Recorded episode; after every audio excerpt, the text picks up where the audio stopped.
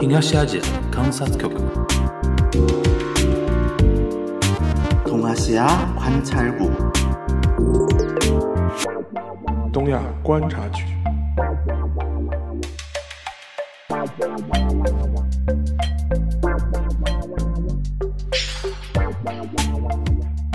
Hello，大家好，我是樊玉茹，大家好，我是安青。欢迎收听本周的东亚观察局啊。呃，沙老师，我们今天其实要聊一个相对 有一点普遍性的话题啊，嗯。在我们东亚地区啊，就是人口话题，有点悲悲壮啊，对。有点悲壮，因为其实其实我觉得我们好像我印象提过的那那天我觉得我就说这个话题我们难道没有聊过吗？我们好像就是那来在那种什么 Q&A 啊，啊就拆开来或那种线下活动的时候，总有人问我们人口问题的，对，对吧？但我们好像一直找不到一个契机来专题的聊。专题的聊一聊啊。那今天其实呃，因为我跟沙老师还是在上海的线下对那个聊聊的嘛，然后那个我们节目另一另一半是会跟那个全小新有一个连线啊，呃，然后让他聊那个韩国那边啊。你觉得我们怎么说这个话题会比较好呢？就是说人口的那个问题。那主要是我是最近就看到了我们国内的一个新闻，嗯哼，就是我们十七个部委啊，就部门啊，就是发表一个进一步完善和落实积极生育支持措施的指导意见，嗯哼，就是史无前例，就十一个部门，就是说是联合发文的。嗯其实这也是体现出可能国家层面对这个人口啊、焦生虑育啊这个问题的这种。上升到了一个国家级焦虑的这样一种状态了，所以说需要这么大规模阵仗的，就是说是所谓的支持那个，就说生育生育嗯，但是我觉得这个问题呢，其实在整个东亚是有普遍性的，东亚好像特别严重。呃特别明显，就是对啊不就是说我们大陆，然后中国台湾、台湾。中国香港，然后韩国、韩国、日本，对，好像东南亚好一点，东南亚好一点。东南亚那个生育率还正常一点，对对吧？那好像东亚我就我我们整个东亚、东北亚就基本上是特别特别明显，好像逃不掉。逃不掉。就是说是，而且我觉得这个事情呢，就是当然就看我这看就看我们能不能走出这样一个怪怪圈了。我们是奇迹之国嘛。对对，反正日韩是我估计是肯定是走不出走不出来的。但是好像这两年好像日本好像稍微有所缓解，好像听说说。呃，也不能说是缓解，就是日本的话，实际上它有些数据的话还是持续的，就是说是下降中嘛。就比如它的出生率其实已经到二一年为止嘛，是连续下降六年。嗯哼，当然，它不是历史上的最低嗯，它历史上最低应该是出生在二零一零年以前。嗯呃，但是总不但无论怎么说吧，它整只要整个一个下降率的出出生率的下降是一个大的一个它现在就是那个曲线的那个坡度大概有一点点变缓的，但是总体上还是往下降总体。还是往下降的，嗯就说是基本上是保持在可能一点二到一点四这样一个出生率的这样一个区间。但是还还是不够的。你只要低那肯定不够，你要低于二，肯定就是呃，基本上他们按照他们社会学、人口学的这样一个普遍的一个共识吧，嗯。就是说，如果你要一个社会或者是一个国家，你的人口要完成一个自然的一个迭代，要维持这样一个体量的话，不能基本上不能低于二点一。对，你低于二点一的话，就基本上肯定是萎缩的，你人口肯定是萎萎缩的。整个趋势是这样子的。嗯嗯。但是日本的话，就基本上其实很简单嘛，就是从呃它的上一次的生育的一个高峰点是在八十年代，嗯。这也可以理解嘛，因为团块时代的后代，后代团块时代的尾巴，对。就是团块时代的尾巴，然后那个而而且正好又呃就是纸醉金迷的那个，就跟我们这一代人口比较多是有道理，因为我们上一代人最多。纸醉金迷的这样一个八十年代嘛，泡沫经济，所以相对来说这是它最后一个上扬的一个高峰。对，然后基本上的话，在此之后的话，就是一路下行，嗯，一路一直下行到最低点的时候是应该二零零七年、零八年这样一个时间段，嗯然后在零九年、一零年的时候又拉了一波反弹，嗯，然后一直这大概反弹时间也没持续多少时间吧。嗯，然后从二零一五年之后又是一路往下，就基本上是这样一个起伏的这样一个状态。嗯但是即便是在二零一零年前后的一个出生率的一个反弹，也不但实际上也就不到百分之一，呃，就是百呃不到一点五这样一个水平。嗯。哼。但总的趋势是这样子，大趋势来看的话，而且说老实话，因为我有一些朋友没回国嘛，嗯他们在日本结婚生子啊，就中国人的朋友啊什么的，呃，我听我跟他们的沟通下来，我感觉是这样的，就是日本为了让这个曲线变缓，但是他的目的是要扭转这个局势啊，对，扭转是扭转不了，但是为了让这个曲线变缓，他就是硬那个就什么说补贴嘛，对，贴出来的嘛，对，就是你生个孩子，就是各种费用其实都已经帮你补掉了。对吧？那个生育这一块、养育这一块，甚至日本前段时间还有在考虑是说，是不是那个免费教育要一直到大学阶段，对对吧？就就是这种硬贴贴出来的，但是也没解决。就比如说，比如说东京都嘛，东京都它最近呃宣布的政策是说，幼儿就十八岁以前，他的所有医疗费都全包，对，就是都政府就就全全都包掉对，的，对的。全都包掉。所以说这也东是京都因为也是有钱也，就东京也是有钱。但即便是这样子吧，就是我们我们是看他的那个就是出生人数嘛，嗯哼，然后的话就是二零一九年是八十六万，然后二零二零年是日本全国日，本全国，然后二零二零年是八十四万，嗯二一年是七十六万九千人，嗯哼，这二一年应该受点疫情影响，所以说是就直接跌破八十万了，对直接跌跌破八十万了。所以说，我觉得这样一个趋势的话，我觉得还是呃不太会有大的一个改变的，嗯而且更何况又有疫情。等于是加速了这样一个对趋势。对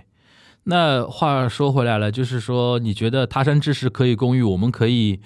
吸取哪些教训呢？或者说哪去哪些经验是我们那个中国政府可以吸取的？不，但这个呢，说真话呢，就是第一点呢，我们我觉得呢，就是我们就是三位啊，就聊这个话题的话，也是先要立场不正确立，场不正确，先三个人没有一个人结婚生子的，对对对对对对，所以说聊这个话题哈，然后感觉哈，就说这有点看说风凉话，有点说风凉话那种感觉的吧，就说是就 是自己不身先士卒解决人口问题的。对的，但是但是无论怎么样呢，我们把它抽象出来，当做一个客观的这样一个事实去看待吧。嗯嗯这这个呢，我还是要再 Q 一下那个我们安倍那个安倍同志啊，就说嗯是因为他之前他当呃首相的时候呢，在国会质询的时候也被人质询过这样一个少子化的问题。因为他自己也没生孩子。他跟安倍昭惠也没小孩嘛。嗯哼，当然，我们不知道，我们他也没说明说过们他从来没说过自己什么原因。原因不晓得生理原因还是怎么样，他没说过。然后他后面大大概有个表态，就是说，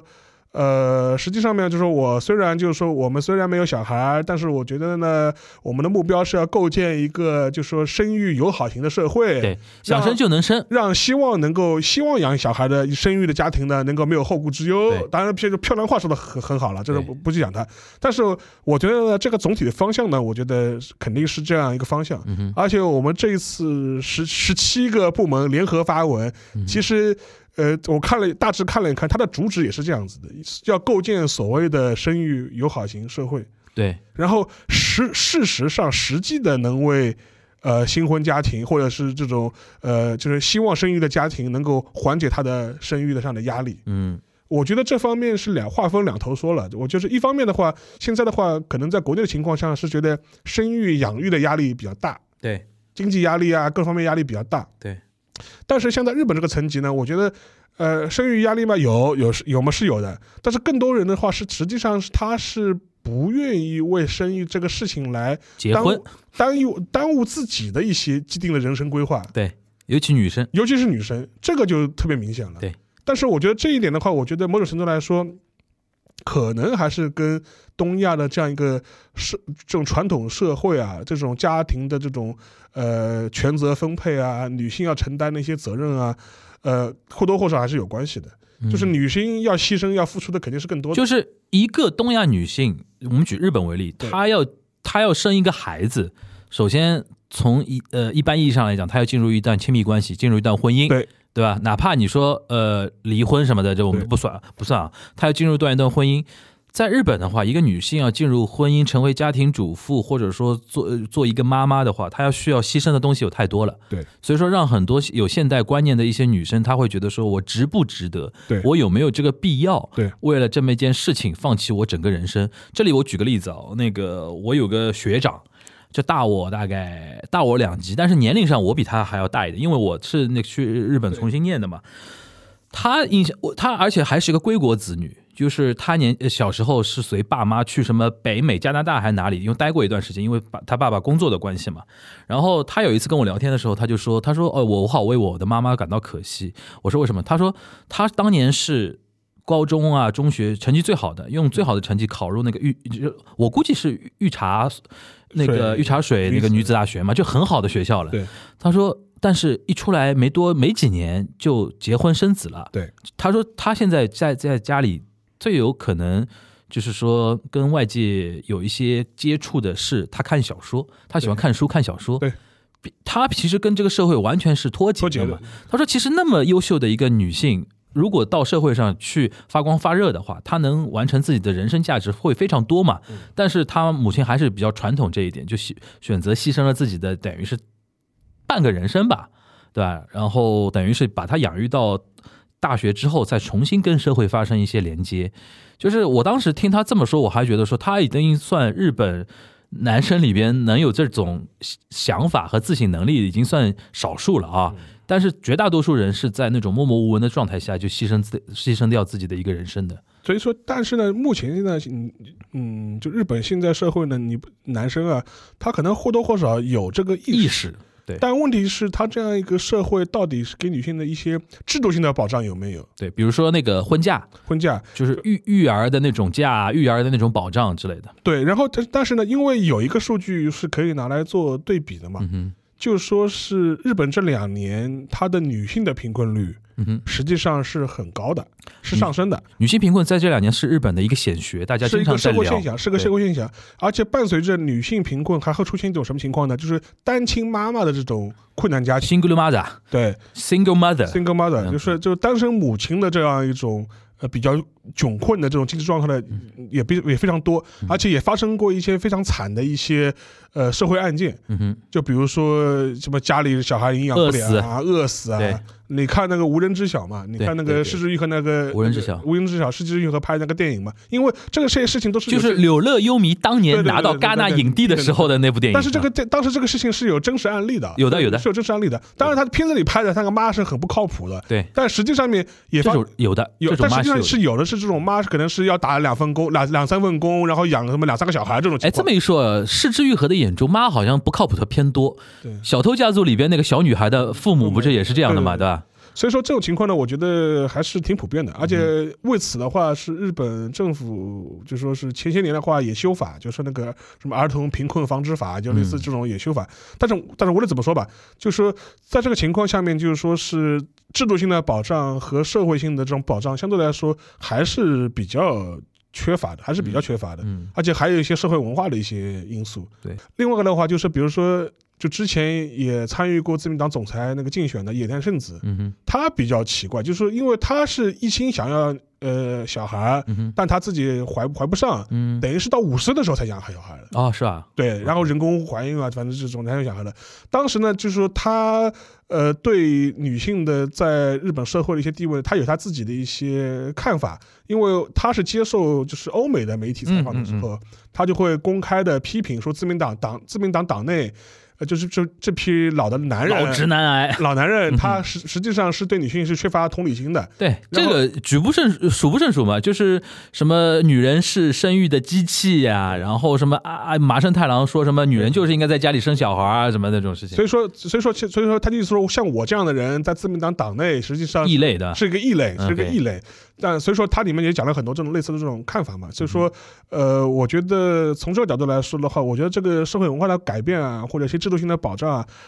可能比所谓的这种呃法规或者是那种什么这种措施啊，这种我觉得更重要。整个社会观感，你是不是有这样一个自觉的意识，嗯能够给予女性这种生育上的一些关怀或者这种支持？而且还有一点啊，日本平时那种普通日本人啊。他对于自己是贫困阶层这件事情，他是讳莫如深的，有耻感。对，尽量不让别人看不起自己，或者尽量不让自己就是说太过于所谓叫麻烦别人嘛。对，给添给别人添麻烦。你想，都会在家里把孩子活活生生饿死，对，都他都不护救。所以说，这点也是日本社会独有的一个问题啊。对，所以说像这样点的话，我觉得对日本来说，呃，怎么样扭转这样一个社会文化，我觉得可能也是。任重道远，而且总体来看，我觉得，即便是现在的一代的年轻人，他有了这样一种呃更更平等或者是更好的这种性别意识或者生育观，但是要扭转这样一个趋势，说实话也不是那么的乐观。嗯，因为净还有一个就是我们前面讲生育率嘛，就是我们讲那个净人口那个增长数啊，嗯，日本现在已经是负的了。哦，对，已经是负的了。它人口已经开始负增长，它已经是负增长了。今年是等于是今年就是出生人口减去死亡人口，它是净减少了六十万。对，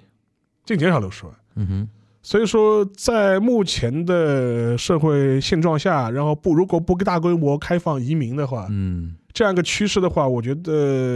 嗯很难做一个根本性的改变。嗯，你就是哪怕你说我现在生育率上升了，你再上你再上升上升到一点六，好啊，那那我觉得这个一点六了不起了，了不起了吧？我嗯我觉得，但这我但我觉得这个趋势就已经是这样子了。嗯而且，呃，从另外一点的话，就是说是，但是啊，我觉得比较悲哀，或者是让我们觉得比较呃遗憾的一点就是，即便是这样，就是说是日本的生育率有可能是在东亚地区已经算是高的了。对，我指的东亚地区就是韩韩国更严峻。就，是我们讲的这些范围啊，就是可能就是就是在里面，中国大陆、中国香港、嗯中国台湾、台呃韩国，对对，就那韩国更朝鲜好像也不高呀，好像也不高。朝鲜也不高，不知道为什么，就是明明是一个就是发展程度还蛮落后的，可能它跟它城市化率相对还可以有关有点关系，我觉得呃当然也可能跟跟他一个整个经济状况经济状这况还有粮食啊这种东西，对吧？对，所以说我觉得从从这个角度来说呢，我觉得就是他山之玉呢，就是我是觉得攻不太了，基本上攻。首先 它就不是，一个玉，它就不是个玉，它就不是个玉，对吧？你没法没法攻了，这个没法没法攻。我觉得我另我另另外一点的话，我觉得这个这样理的话，当然我我这这后面的纯属抱怨啊，跟我们没有任何。呃，是没有任何这种社会资料的基基础啊，我觉得可能这可能也是一个人人类发展的悖论，就是说是，嗯呃，人类社会越发展，可能越背离自己的自然属性。嗯嗯嗯，我我所谓自然，因为作为一个生物的自然属性就是繁衍后代嘛，不停的繁衍后代嘛。甚至有的时候作为自然作为自然属性的话，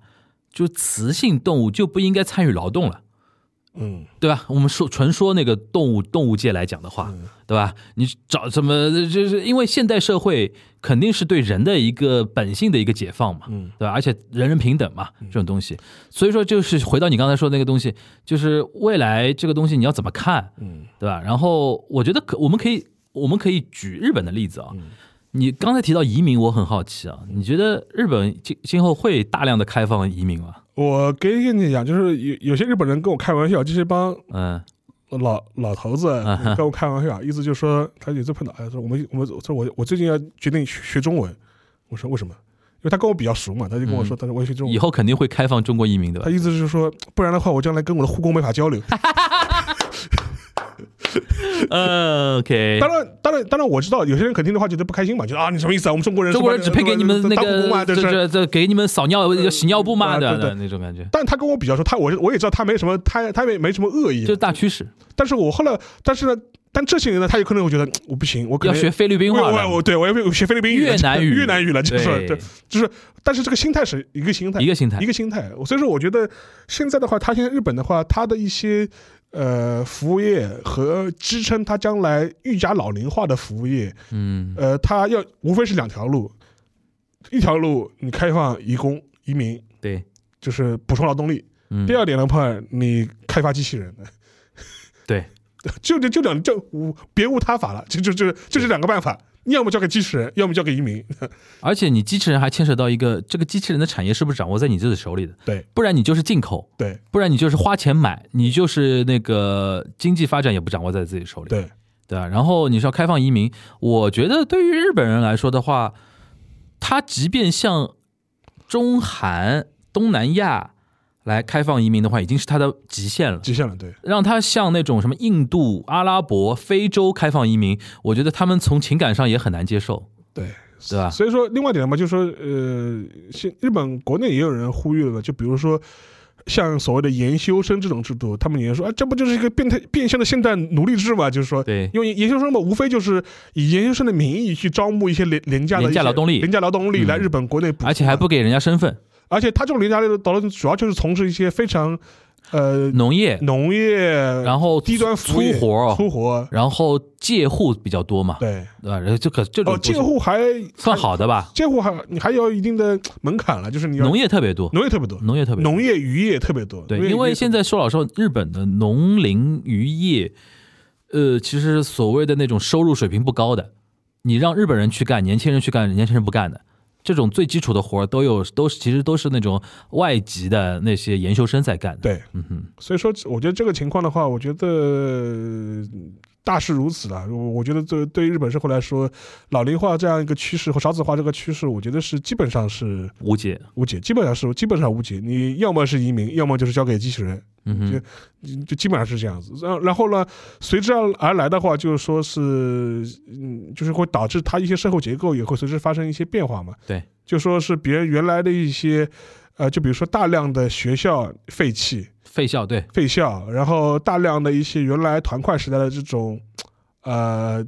这种住宅。住宅废弃、空空置了，空置。嗯这种情况，就是说将来可能会越来越多的嘛。而且我之前还看到过一些研究，就是说就讲地方消灭，就是说说日本在最未来二十年到三十年会有多少地方城市会市政，就是它这个行政区就没有了，因为没有人，没有人，对，就并来并来并在一起，对所有的并在一起所。有的并并在一起，而且这个趋势呢，我觉得也有可能会加快。所以说，因为呃，因为日本有日本的社会学家和人口学家就会觉得，就经过这一轮新冠的加速，嗯就是日本总人口数跌破一亿的时间有可能会提前。提前啊，有可能会提前，他们可能预本来是预期可能是要到本世纪的什么五十年代，现在可能提前到四十年代，嗯，就有可能会出现人口就已经低于一就一个亿，一个亿，嗯哼，因为其实，因为站在我们中国人的角度来，一直会觉得啊，日本啊，小日本的，就是，但实际上你把日本的这个国国土面积和体量丢到任何算大国了，算大国算大国，就是全世界，它比德国大多了，就是全世界人口超过一亿的国家，也就十，也就十四个，对，也就十四个。对对对，所以说，我觉得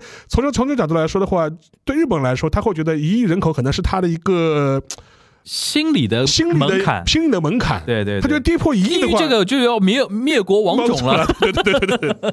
是的，对，其实我们也有一个心理门槛嘛，嗯，就是哪一天，因为现在其实好像我们应该已经被印度超了，超过了，。好像应该已经如果哪一天我们十四亿不到了，对。开始而且人口开始往下减了，中国人的认知也会发生呃因为。根据我们嗯国家政府部门公布的初步公布的数据，嗯去年是净增长是八十一万嘛，嗯，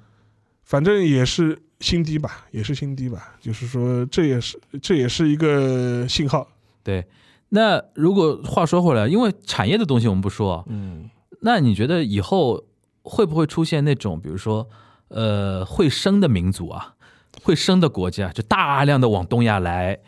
来移民？呃，要么就东南亚国家了东南亚，OK，东要么就东要么要么就东南亚国家。那比如说回教国家，回教国家也挺难的吧，因为这个嘛，你大家可以去听警护端，呃我们樊玉茹跟那个交大的教授陆明明老师陆明老师 聊过这个话题。呃，你们当时也提提到过，就中将来中国人是不是要这个都市发展，是不是需要接纳移民的问题？对，但但他那个角度呢，跟又不是完全从人口出发了，对吧？它是从经济啊经济对面对对对对，但但我觉得从各种趋势上来讲的话，我觉得东亚未来大规模的接收那个第三世界国家的那种移民的趋势是会有，但是到时候就看怎么个弄法了这个事情，对对吧？因为很多人可能情绪上啊，那种感情上啊，还有那种各种各样的那种怎么说呢？呃，标准里边看的话，很多人都很难接受。对，但是形势比人强嘛，对对吧？现这呃，沙老师一直在说什么十七个部委，还是在仅仅在前几年，梁建章都被骂成什么样了，对对吧？在前几年，张艺谋还被罚款呢，对。啊，是形真的形势比人强啊！这个发展太快了，这个事情。我觉得最最有劲的是那个就是张艺谋的夫人嘛，嗯，后来就是那个三胎政策之后，就潮唧唧的发了一条微博嘛 对他心里很郁闷的，好吧？很郁闷的，可能对，而且当时真的是把他们吊起来骂，对，我是觉得说当时有点过分，有点过分，有点过分，有点。过分，有点过分。对，而且你想，这个政策转得快吧？对就没多久就开始什么放开二胎，嗯然后放开二胎，一开始几年还有人生嘛，因为我们当时有个统计嘛呃，，就是你看那个从一六年、一七年，就是二胎正在呃嗯刚开放的时候，开放之后，有过一个小高峰，因为那个时候七零后七零后有一波人，他就是要养，他就是要生要生的，所以说，但是把这批人的生育生完了呢，他生完了，他生了二胎呢，他就不生了，就是把这批人的生育那个那个欲望释放掉之后，没了，后面就没了。后。面就更接不上了。我们当时就会觉得说一直会延续嘛。啊，想不到八零后九零后连婚都不结了，所以这个问题真的就是，哎呦，我们现在当一个笑话在说，但其实可能我们再过十年回过头来看的话，到时候就很严峻了这个话题。呃，不，但这个呢，我觉得大家，呃，当然，我觉得我还是那个观点，就是说，嗯你结婚也好，你生育也好，这是一个个人的选择问题。我觉得这个个人选择的问题没有什么可以指摘的，就说是，但是呢，每个人要考虑到你无论你是做什么选择，可能会面对的一些问题，嗯你要考虑到。就比如说你选择你选择养呃结婚生育，你可能会面到哪面临哪些问题啊？养养孩子啊，教育啊，烦死你的。根本你选择不养，呃，你现在是很潇洒，但将来的话，你可能会面临到一些问题。但这些问题呢，我觉得只要你自己考虑清楚了，你面对就，然后找到一个你认为的和解决方式去面对就可以了。对，就是我我最近就和呃非常推荐大家去看那个上野多鹤子，就是那个啊东大的那个、呃东京大学的那个著名的女教授她。现在是我们其这边的那个女性问题的 KOL 呀。对对，然后他出就出过几本书嘛，他这这就是就一个人老了怎么办嘛，就是他就会觉得啊、我作为一个年、呃、女性年老，她是单身对吧她是？单身，而且今他至，少没结婚嘛，他当年今年七十多了吧？对他至少没结婚吧，他嗯可能对象还是有的吧，就是就是但是他会觉得我作为一个独生的高龄女性，我自己决定要我要面对我老去的这样那本书很值得看的。啊、这样的话，我觉得至少帮你做个心理建设嘛。我觉得，而且你也你也要，就是你也要清楚的意识到，就是你将来可能会面对怎么样的这种情况，然后做好准备，想清楚，讲清楚就可以了。嗯就是做出选择，然后迎接你这个选择所要面临的代价。对对对。这个代价你能你觉得 OK，或者是你觉得做这个选择。我就我接受，或者是我我想到了，我可能我这应有办法有办法解决应对对。之法，那也可以，就是。对对对。然后最后呢，还是要建议大家，大家可以把菲律宾语学起来了。我觉得很有可能了我们老了以后就是菲佣，就是菲佣，菲佣要照顾我们。对吧？菲佣把我们每每天从那个家里推到阳台阳台上去 晒太阳对。拍弹，菲呃菲律宾语大家学起来，好吧？嗯好，那个其实这一趴呢是日本的那日本の場合，对吧？日本の場合，然后后面呢还有韓国の場合我，觉得韩国更惨，韩国更惨，我觉得韩国真的更惨，他这韩国更他生育惨，率已经低于一了。嗯然后我我之前是看到也来过我们节目的，就是那个丁晨安老师，嗯他发他发过一个微博还是发过个豆瓣，我忘了，嗯蛮搞笑。他意思说韩国这个民族算是想明白了，他说嗯这个世这个世界太卷了，我们就自己在世界上慢慢消失哎，但他们很多移民嘛， 啊。对，比如说移到美国，啊什么开枝散叶到别的地方，很有可能以后就韩国这个地方没有韩国人了，韩国人属于世界，对对对对吧？然后世界属于韩国嘛，也可以，就可以，也可以，好吧啊？听听小新怎么说吧。听听全小新怎么说吧。好，那我们上面这一趴的这个日本的这一趴就到这边了，大家请接着听那个我跟全小新的一个对谈。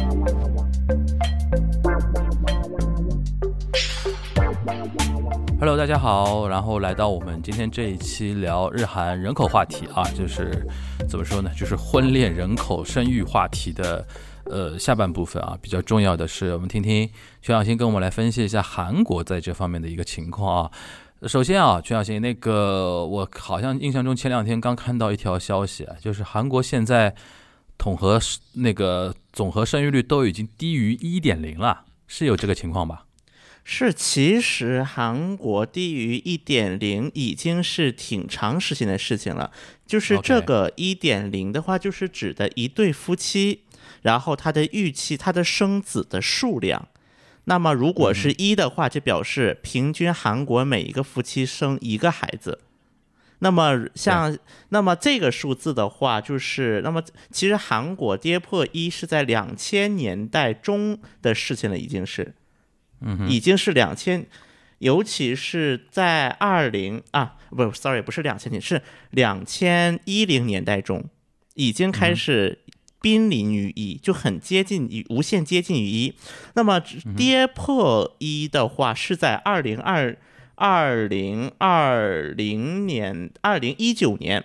二零一九年，韩国全年的新生儿的那个出生数是三十万两千六百七十六人，那么相当于平均的出出生率是零点九二人，相比于两二零一七年，那么是下就是相隔两年前呗，下降了百分之十二，也是韩国历史上哦，韩国一九四八年有大韩民国这国家以来第一次跌破四十万线。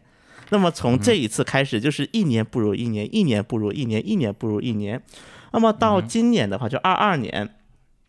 二二年第二季度，也就是最新的了，应该是哈，第二季度的出生率是零点七五，哦，然后零点七五的话，然后韩国的统计部门根据第一季度和第二季度的数字来预测今年的出生婴儿数量是二十三到二十四万。那么刚才我刚刚才我说到了啊，第一次降到一以下是在二零一九年，那个时候的每年的出生数，大家也听到了是三十万。那么对对，又过了，也才过了三三年呗，应该是二二年嘛，一九年的二二年，那么又破了，又跌了六万人，六到七万人，就相当于呢，每年韩国政府要花在提振出生率上三百亿韩元，但是呢，三百亿投归投，但实际上该不生的还不生，甚至更不生。这就是现在韩国人能够最最最能够以最代表性的一句话体现韩国人口问题的一个数据。嗯那徐小新，我想问啊，就是你能不能用最简单的一些语言跟我们来提纲挈领的说一下，就韩国人，你刚才说到啊，就是能不生，就是进进不生，应不生的，然后尽免尽免则免啊，就是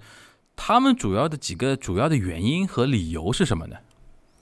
我觉得其实首先的一个问题啊，我觉得就是首先我在说这个话题之前，我可以给大家讲一个小笑话。现在在韩国有一个躺平的一个梗，就网络梗说，反正要灭族了。这是韩国网络上一个梗。如果大家去看韩国 Naver 新闻上的一些，就是尤其是关于韩国的一些悲观的一些负面新闻的话，下面热帖之一永远会有一句话：怕啥怕呀？反正一百年后大韩民国都不存在了，大韩民国都要灭族了，怕他干嘛？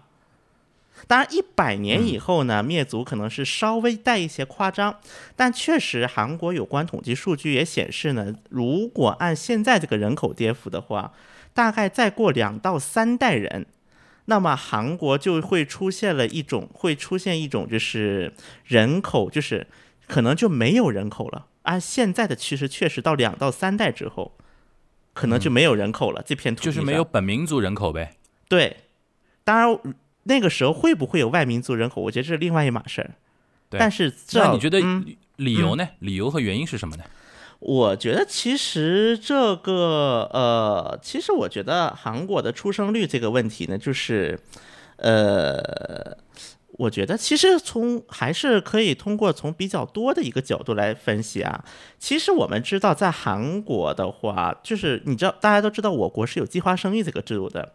那么从韩国的角度来讲呢，其实在七十年代的时候也实行过，就是当然可能没有我国的计划生育这么多的一些细节，但是确实呢也去做过一些政策性的一些调整，比如说当时我记得就看韩国七十年代的报纸，那么最容易出现的一句话就是啊，再生下去我们的江山就要枯竭了。就这类似这样的标语，因为我我记得大家就是在很久以前有一次东关时候，还给大家讲过有一个梗是长江水干枯了，指中国出现了一些不好的事件的时候，就我发现韩国人很喜欢用这个“干枯”“枯竭”这个词，就说我们的无穷锦绣江山要枯竭了。就我觉得韩国可能他们也是对这个，因为本国的自然环境的一些受制的因素，可能也会对这种地方有一些焦虑吧。当然，这是一个题外话啊。确实呢，在七十年代的时候，当时韩国最高的一个出生的高潮，应该是在每家有四到五个孩子是属于正常范围。而且要知道，韩国当时的计划生育政策，无论再怎么实施，虽然说对于很多公职人员，或者对于很多就是工人，就是公众人物来讲，会有一些影响，但是它的对于社会的影响还是比较弱的。所以说呢，很多去看韩国的很多中年人这一代，就五十岁左右的，那么确实能够看到很多家里都是四个、五个孩子、六个孩子，这样特别多。韩国的一个特嗯。就请回答一九八八那种。是的，就是请回答一九八八，请回答一九九七，就是这样的一个家庭状态，至少到零零年代是一个韩国社会的主流，也就是我去读小学的年代，也 OK，就是我去韩国读小学的时候。那么，包括跟我同一代的啊，那么就是很多韩国家里，虽然说三三五个孩子不多见，但两个孩子的很多的。因为当时我是独生子，因为我是独生子嘛，我当时其实还有点羡慕的，我还跟我父母说能不能再多生一个，我问过的，要生个 Hyun 对吧？对，生个生个我董宪呗，我我我肯定比我小、啊为为什么我为什我为什么不是 Hyun 对吧？就是当时，因为嗯确实韩国就是当时在我，尤其是跟我同一代的韩国孩，就是两个是主流。当然，嗯这个过程呢，经历了比如说九七年韩国的金融危机，以及很多人去城市发展，然后呢，嗯跟那个农村的一些父母分离，这个也是有一些关系的，所以家庭变得越来越小。但确实让我可能都没有意料未及的一点是不生了。就是按理来讲，应该是生三个、生两个、生一个这种阶段走，结果就不生了，直接不结婚了。对就很多韩国民众走的那你的。观察呢？观你的观嗯察，呃，主要根本原因就发生那么急剧的一个变化的一个根本原因是什么呢？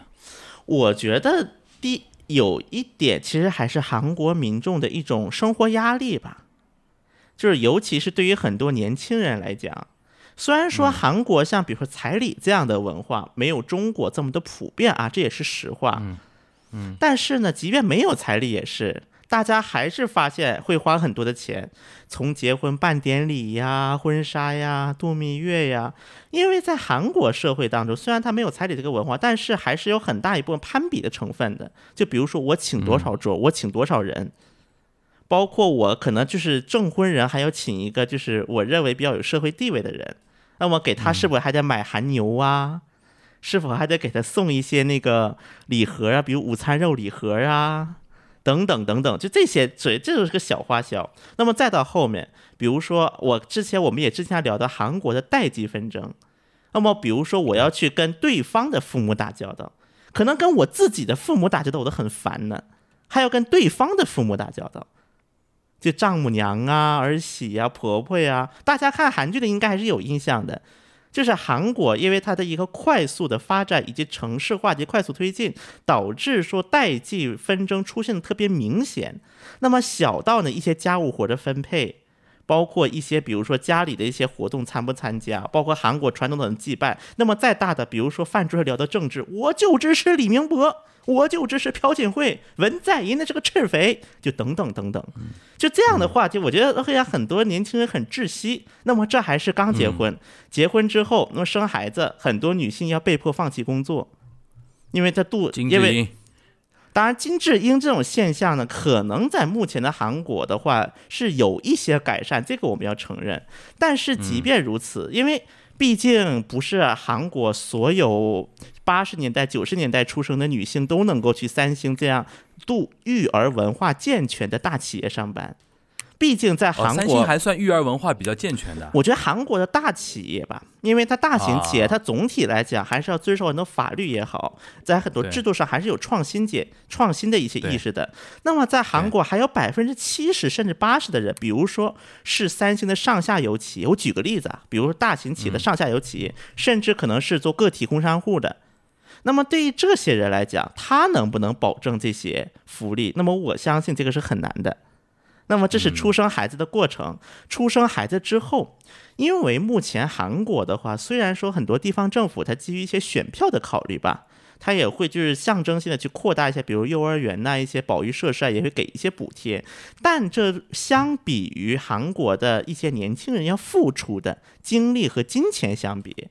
那么我觉得这个也是一个比较悬殊的，而且韩国的，就是如果和韩国人结婚的一些中国朋友应该是有同感的。韩国的老人相比于中国的老人，对于子女的育儿又没有那么大的关注，就不会像中国的很多父母一样想着要包办子女，就包办那个孙子孙女啊。很多韩国的老人他没有这样的意识的，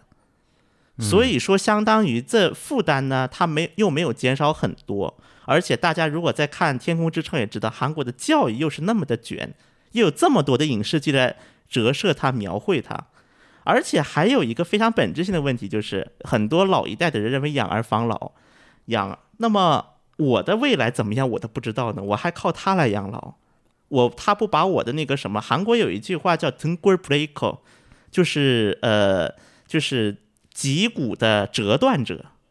就是说养孩子会那个什么。会非负担非常大，会让自己会让家长的脊梁都断了，垮了，对吧？对，压垮了脊梁的意。思。嗯嗯是的，所以我相信呢，我们从这几个要素来分析，这个从心态来分析的话，也不难理解为什么很多韩国的，尤其是年轻人，对于结婚甚至对于生子是如此的那种，就是不情愿吧。我觉得可以从这个角度来说，嗯那刚才你提到已经零点七了嘛，这个事情，那韩国政府总得有所表示吧？尽管你说，呃，一直在推措施，但是感觉好像改善乏力啊。从数字上来看，没有什么一些变好的一些迹象。但你作为政府，你总总不能不干事儿啊，总不哪怕说难听点，总不能不喊口号吧？你觉得从呃，我们从朴槿惠来讲吧，从朴槿惠往后啊，因为朴槿惠自己没有没有结婚生子嘛，对吧？然后，但是她同时是一位女性总统。从她以后的这三任总统，你能不能来个概述？就是这三任总统，呃，当然尹锡悦可能因为刚上台没多久啊，就是他们的一些生育的政策和一些关于少子化的一些对策大概是怎么样的？然后实际的情况又是怎么样的？或者说你觉得有没有哪些就是就是说？点到为止啊，然后没有很到位啊，那种举措措施，那个就是隔靴搔痒的那种地方。呃，我首先我可以给大家分享一个数字啊，从李明博政府开始啊，因为李明博政府时期韩国的老子就老老龄化问题，因为老龄化一方面是少子化，另外一方面是高龄化，加起来是社会的老龄化问题嘛。就是在老龄化这一个大问题上，韩国政府到去年，也就是二零二一年，共花费了四十六万亿韩元。四十六万亿韩元啊，是的，四十六万亿韩元。那么四十六万亿韩元呢？呃，就是应该来讲啊，就是目前韩国的所谓的一种就是出生政策，它面临这个很大的问题，就是你投呢没什么用，但是你不投，如果你投不投呢，那么会不会掉的会更快？对，就是现在陷入了一种社会的两难境地，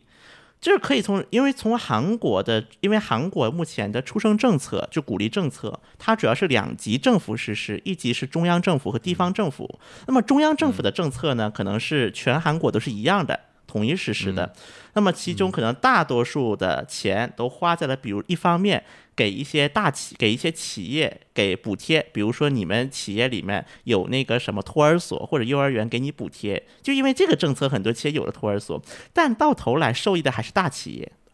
这种政策，因为你去让一个中小企业，甚至个体工商户，去为了这点补贴，让他们去办这样的一个托儿所设施，甚至还要为此付一些风险，比如说之前携程的那个事件，大家也应该都了解的。这对于很多中小企业来讲，他们自己都养活不过自己呢，让他们去做这个其实很难。刚才我又说到了，其实，在韩国百分之七十的人，他工作的地点是中小企业或个体工商户，而不是财阀，嗯，至少百分之七十啊，我说的至少。对，那么还有一笔钱呢，可能就是投在了，比如说给一些国立的幼儿园补贴上。这在这个方面，那么这一方面已经是花费了政府相当大的一笔预算。所以说，很多所谓的一些补贴的形式，其实地方政府实施的都是，比如说像有一些农村地区啊，像韩国的一些所谓郡，就是换成我们就是县县级的一些地区，比如说你生三个孩子，一次性给你五百万韩元。你生两个孩子，一次性给你三百万韩元，而且呢，每个月再给你多少次？但是这种政策有几个点，第一个，一般单胎很少给的，除非这个地区已经到了说再不生孩子，可能就要地区就要灭亡了，这种地区。大部分都是两胎或者三胎，甚至三胎更多才给。那么这样的一个背景之下呢，这就会导致说，就像我们之前聊的日本的故乡税一样，那我不可以啊换个地址吗？比如说我把啊自己老家换成什么全罗南道什么山沟沟里面，然后每个月领五百万韩元，实际上他在首尔住，这种人也是存在的，实实在在。只是说呢，相相比于日本的地方税，有一点是他每年需要去调查上门调查一次，你住不住在这儿，因为他要给补贴嘛。但是呢，我可以去这儿住啊，我可以一年回一趟啊，一年回一趟我的故乡，然后去领这个补贴。这个呢是这个是，而且我相信大家很少会为了几万块钱去生三胎四胎的。对，这这个也虽然对于地方政府来讲，这个钱很大，但是我但是呢，就是一个很搞笑的问题，就是比如说我在这个城市生了地址生了孩子，给我了三胎，给我了三百万韩元，但这个城市连一个急诊都没有，这个城市连一个产科儿科都没有。嗯，就在韩国，现在在韩国的农村地区，实际上一个医疗空白是越来越严重的。而对于很多，哎嗯曲小线，曲小线，说到这个，我想到日本的例子，我现在跟你确认一下，嗯，就是韩国现在人口是不是也是首尔在增长，然后其他地方就大量的减少？现在的一个情况准，我说的准确一点，首尔啊的人口小幅跌落，但是这个跌落的人口基本全去了首尔近郊的经济道。那就是所以比如说加上京畿道的话，它还是。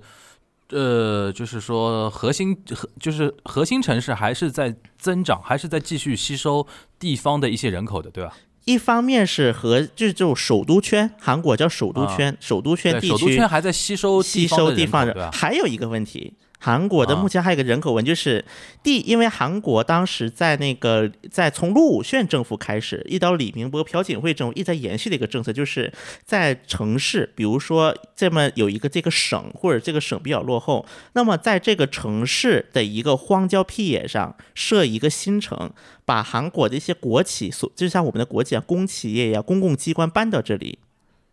但是这又出现一个什么问题呢？第一个，很多重视呃公，就是很多重视生活质量的人不去这个地方了。第二个，很多人从首尔上下班，最后就导致了一个问题，因为这个新城它也需要很多维持的一些商业嘛。那么这些商业的人，他不是从首尔来的，而是从这个地方这个新城周边的城市来的。最后就变成了，明明我是为了平衡发展，就全国的平衡发展建的新城，最后这个新城的人口全部是从周边吸血来的，周边的一些城镇吸血来的，就周边的城镇人越来越少，然后首都圈的压力一点都不下降。嗯你你整就就是说你整个国家的总体的盘子人口下往下走的那个情况下，其实你造新城是一个无没有意义的一个举动嘛，因为你整个盘子在缩小嘛，对吧是，？OK OK，那呃，你觉得啊，如果因为你在韩国生活很久嘛，也要留过学，然后小学的时候就待过那边，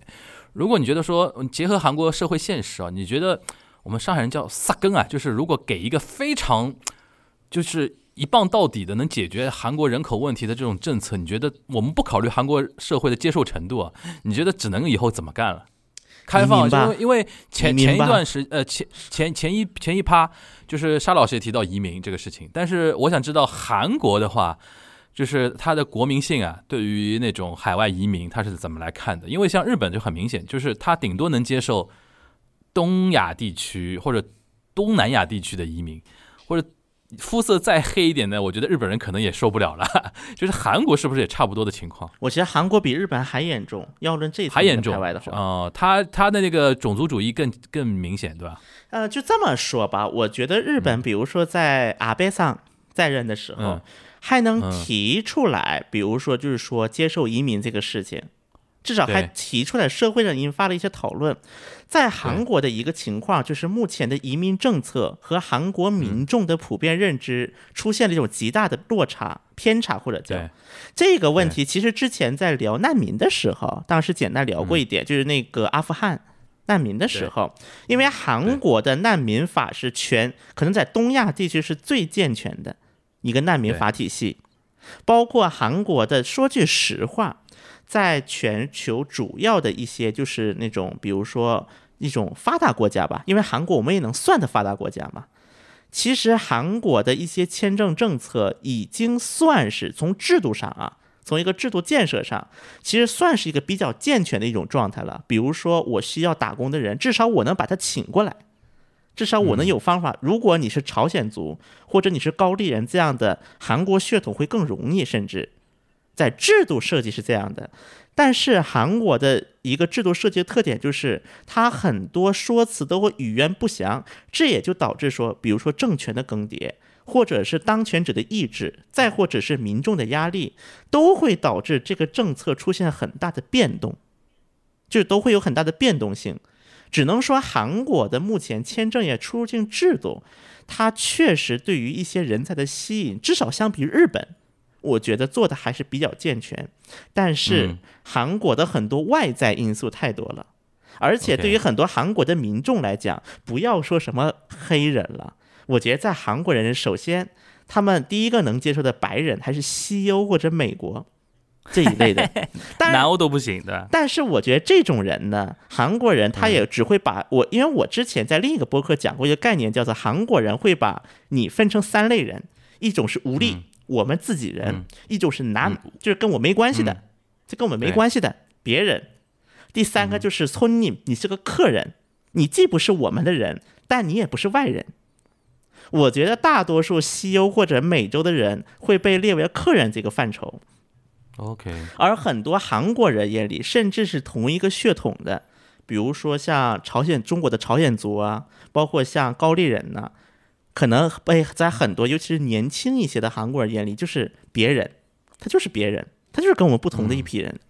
所以我觉得这个才是左右未来韩国移民政策的最主要的一个点。当然，说到这一点，我可以再简单分享一个小故事啊。在大概一五年的时候吧，那个时候，那个时候应该是朴槿惠，还是朴槿惠比较气盛的时候，应该叫做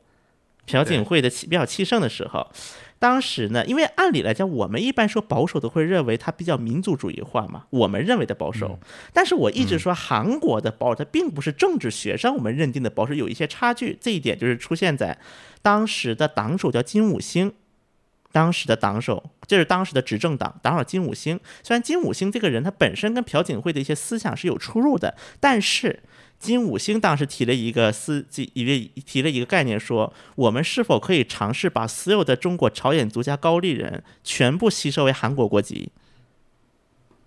嗯，因为从目前来讲呢，韩国的国籍法来看，很多美国的侨胞，甚至是很多日本的侨胞，他们是非常容易可以获得韩国的永久或者长期居留权的。但是中国的和一直来自前苏联国家的就没那么容易了，所以当时就提出这么一个设想。虽然这个设想最终就是说了一句，可能就说一句而已，但我觉得呢，就是韩国至少在就是无论是左还是右，在移民政策这一块儿，它实际上还是一个很大的变数存在的。嗯是能讨论的吗？嗯，在韩国国内这些问题是能讨论的吗？我觉得在韩国国内来讲呢，因为也是很现实的问题，这个不好拿票。比如说哪个政客说啊，我们明天大规模放开移民吧，让全世界的大韩民国。我觉得这个对于很多政客的票，尤其是无论是总统还是国会议员，是没有太多的好处的。这个但那帮、嗯但那帮人啊，就是说，一旦你提出这种移民政策，他就不投票给你。那那帮韩国人，他们对于零点七五这种呃血淋淋的数字就没感觉吗？就韩国快亡国灭种了，你们那么看的看看重自己的那种血统，但同时，这个这个这个人口再这样往下老老龄化、少子化，他们不急吗？我觉得韩国人并不急这一代人，我觉得大都是这一代是不急的。反正反正以后的事儿我也不管，但是我不要不要让我看到满街的老外，对吧？他就这个意思。反正不是我们这一代的事儿，就我们这一代能活得好好的。而且我可以跟大家再分享一个数据，哦给大家分享一个数据啊，就是今就是二零二二年年初的统计啊，韩国的未婚率。因为我们说一般一般情况下啊，我们认为三十五岁以上生孩子属于老产嘛，在那个医学上来讲，那么我们就以对三十四岁作为基准，三十四岁的韩国男性的未婚率百分之七十二，韩国女性的未婚率百分之五十二。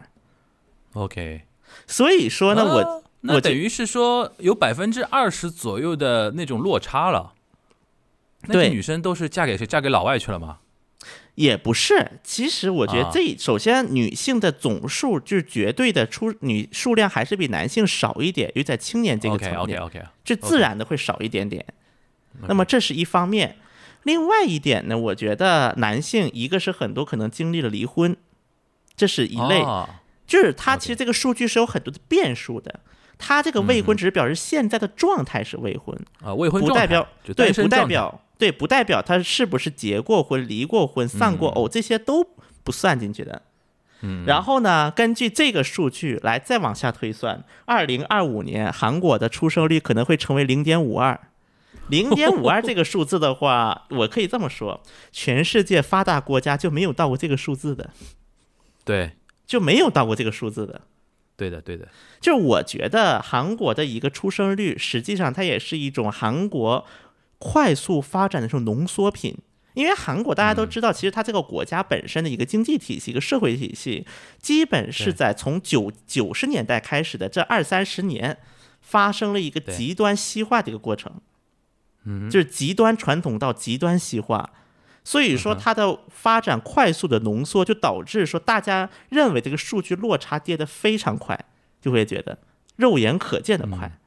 我觉得这个是韩国出生率问题出现的一个根源。当然，我可以在这里呢再聊一个话题啊，再开一个话题。你说，你说，呃，我们知道李在明同学当选为了呃民主党党代表了，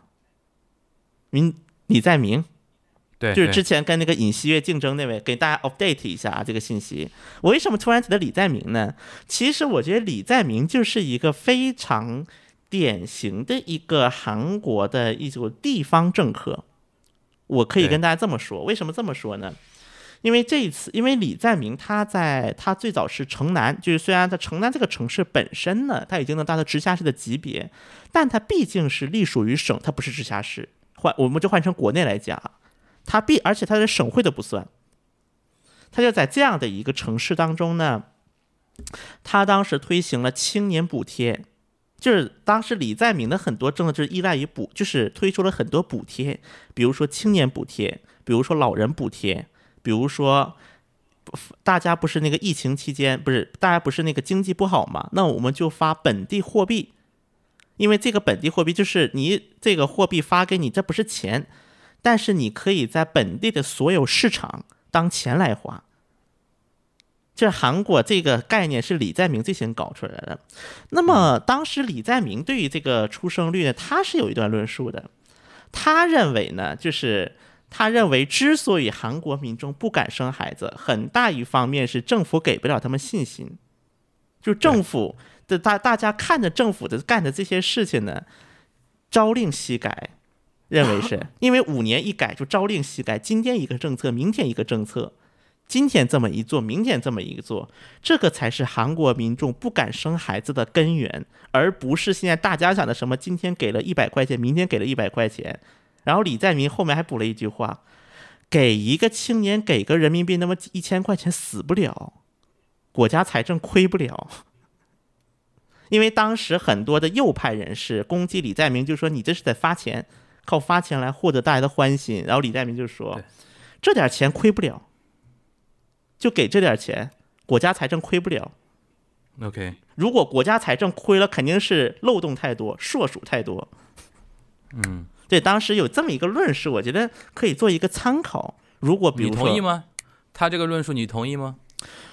我觉得韩国的，当然李在明这种，他毕竟是有选票，他有形象这样一个滤镜在里面的，所以说他说的肯定是最最刺激性的话题。但我相信李在明说的因素也是存在的，也是存在。大家在这一任政府不知道下一任政府的养老政策会怎么样，那我还敢生孩子吗？比如说今年高考。大家可能英语还是绝对评价，明年突然英语就变成了那个什么相对评价，就是一啊招，就是韩国教育政策、福利政策，甚至是韩国老年保障这一个朝令夕改，我相信也会很影响。吧？对我相信也非常影响韩国民众的一个生孩子心，因为一个孩子，我们说从出生，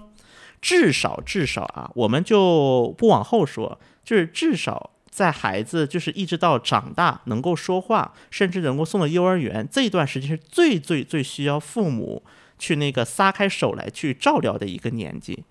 就至少要。那么这个就是正好是五年，这正好是五年，嗯从生孩子到能送到幼儿园，甚那么这个就最短的时间来算已经是五年了，正好是韩国一个总统的任期。那么下一个总统一换，突然又宣布韩国的，因为这前段时间尹锡悦就做了一个政策，当时说韩国突然说要把小孩的入学年龄改到五岁，然后退休年龄推迟到六十岁。当时尹锡悦是推出这个政策，导致韩国国内一片哗然，就五岁上小学。因为这个事情还换了一个副总理。嗯哼，所以我觉得呢，虽然李在明这段话呢，它本身是有一定的刺激性的一个含义在里面，但是这个也不无关系。这是我对于嗯嗯嗯嗯呃你说，你说，你说完。啊，对，所以我说呢，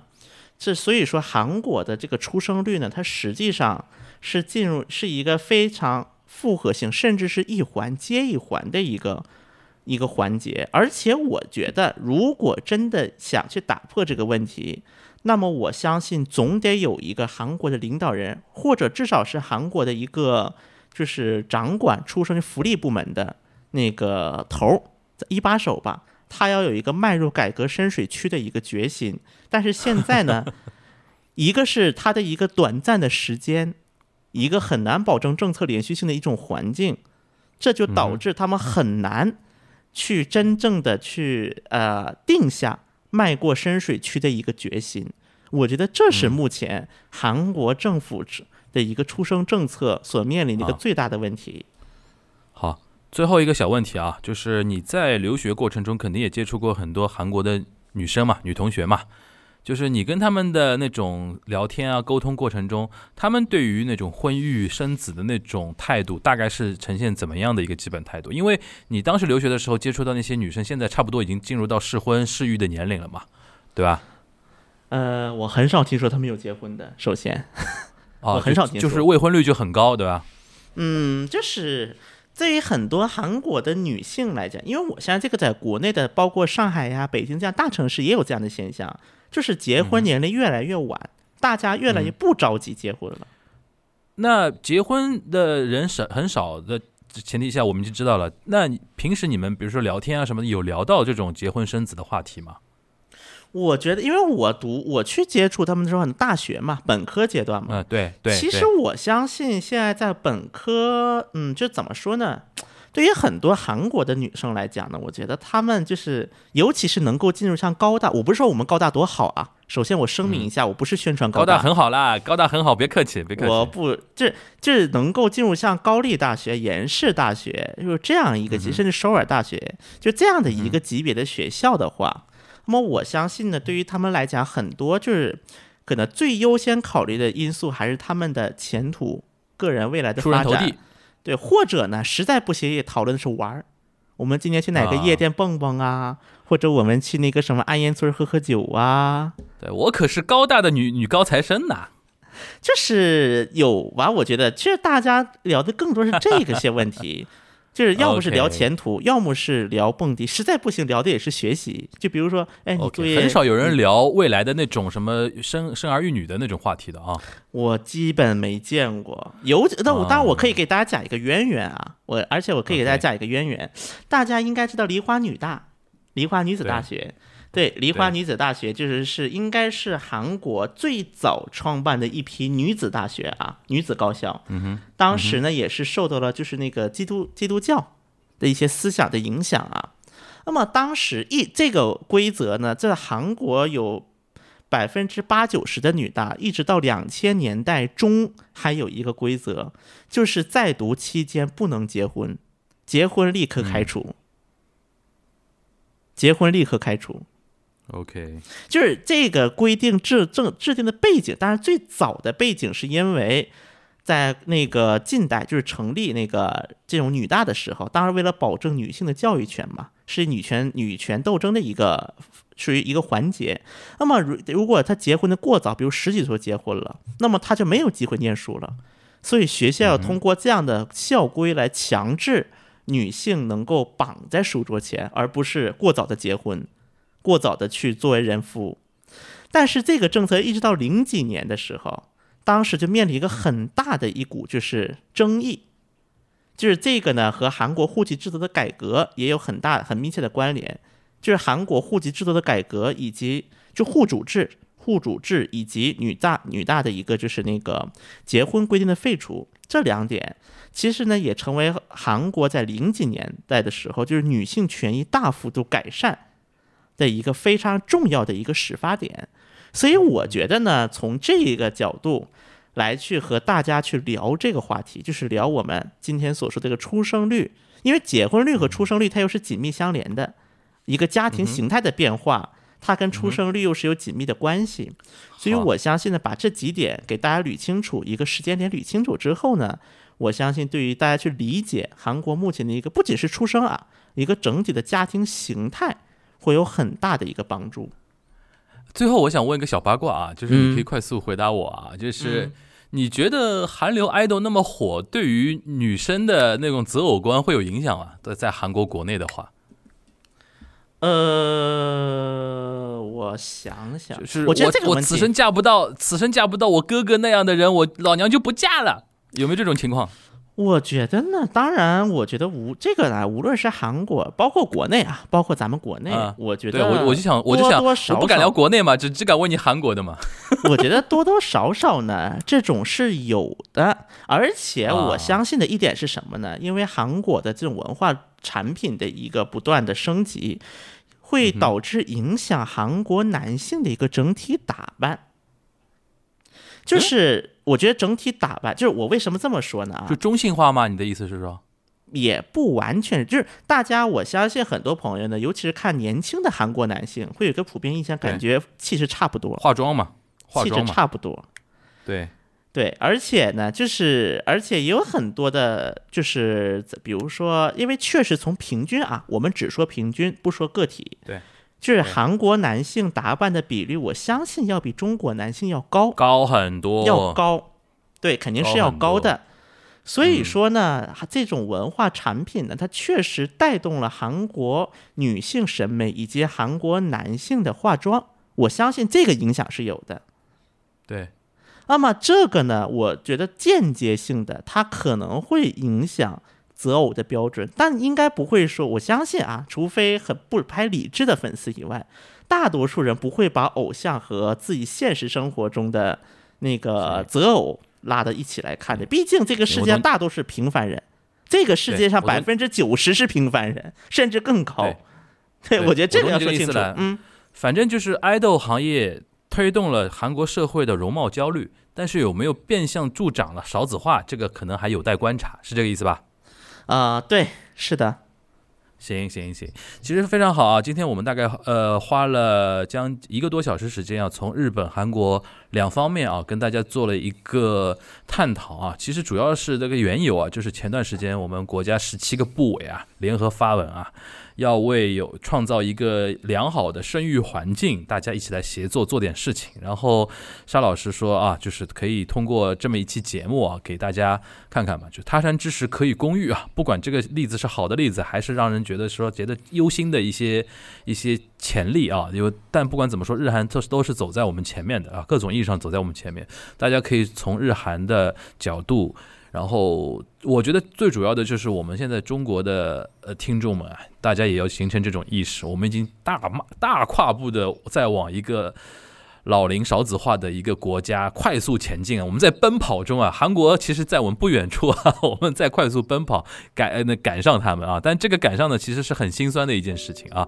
呃，但是希望通过这期节目，大家去树立这种意识，然后可能在生活中，大家平时也观察观察自己的身边的社会的一些呃变化，对吧？然后反求诸己嘛。就如果，但是这个东西也不影响大家自己做出选择，因为我我们觉得说，我们想强调的是，不管就是从整体上来说，这个国家，比如说什么老老 老龄化、少子化什么的，但是我们不影响说我们每个人个人的选择啊，个人的选择我们还是尊重啊，好吧？那我们今天这一期节目非常感谢那个全小新，也也感谢前一部分的沙老师给我们大家带来的一个分享。那我们下一周的段观察局再跟大家再见了，大家拜拜。拜拜。